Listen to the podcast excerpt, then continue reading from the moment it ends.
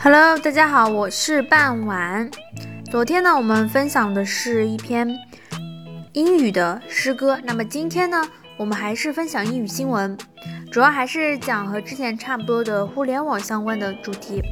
好，闲话不多说，我们现在开始。China widens antitrust rules. The state administration for market regulation recently unveiled proposals that include guidelines on how anti monopoly measures should be applied to internet companies.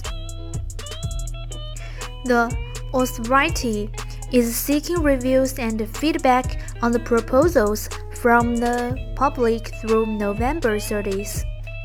Dong Yuzhi, a lawyer at a Shanghai Joint Wing Law Firm, said the draft rules reiterate that internet platform companies include e-commerce marketplaces must not abuse their dominant position to force merchants to choose one platform over others and block fair competition.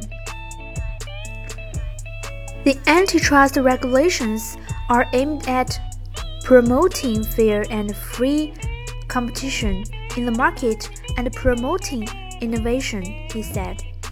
The regulations target unfair pricing, below close and tie-in sales, restricted transaction, and other unreasonable trading conditions.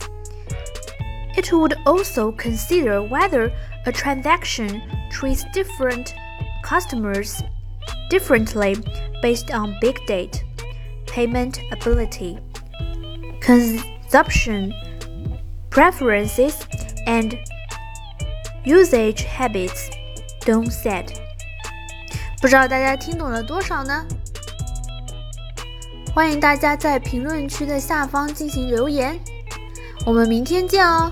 Thank you for listening. Bye bye.